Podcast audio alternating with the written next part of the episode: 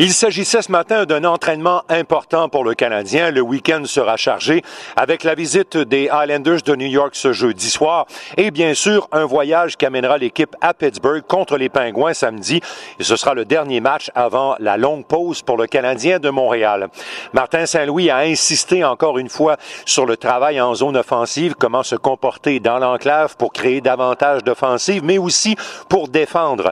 Actuellement, la confiance de l'équipe semble un peu affecté. David Savard et Mike Matheson, le duo numéro 1 et 2 des défenseurs du Canadien de Montréal, ont raté le rendez-vous. Leur présence ne semble pas compromise pour le match présenté ce jeudi soir face à Patrick Roy et aux Highlanders. Quelques combinaisons avaient été modifiées, d'abord en troisième période lors du match de mardi contre les sénateurs, de sorte que Josh Anderson était toujours l'ailier droit de Cole Caulfield et de Nick Suzuki, alors qu'on avait placé Juraj en compagnie de Sean Monahan. À surveiller donc le retour de Patrick Roy au Centre Bell qui a fait beaucoup jaser euh, au cours des dernières heures à Montréal. Ce sera concret. Nous vous présentons cette rencontre 18h30, l'émission d'avant-match au réseau Cogeco. Ici Martin McGuire. C'était l'entraînement en 60 secondes.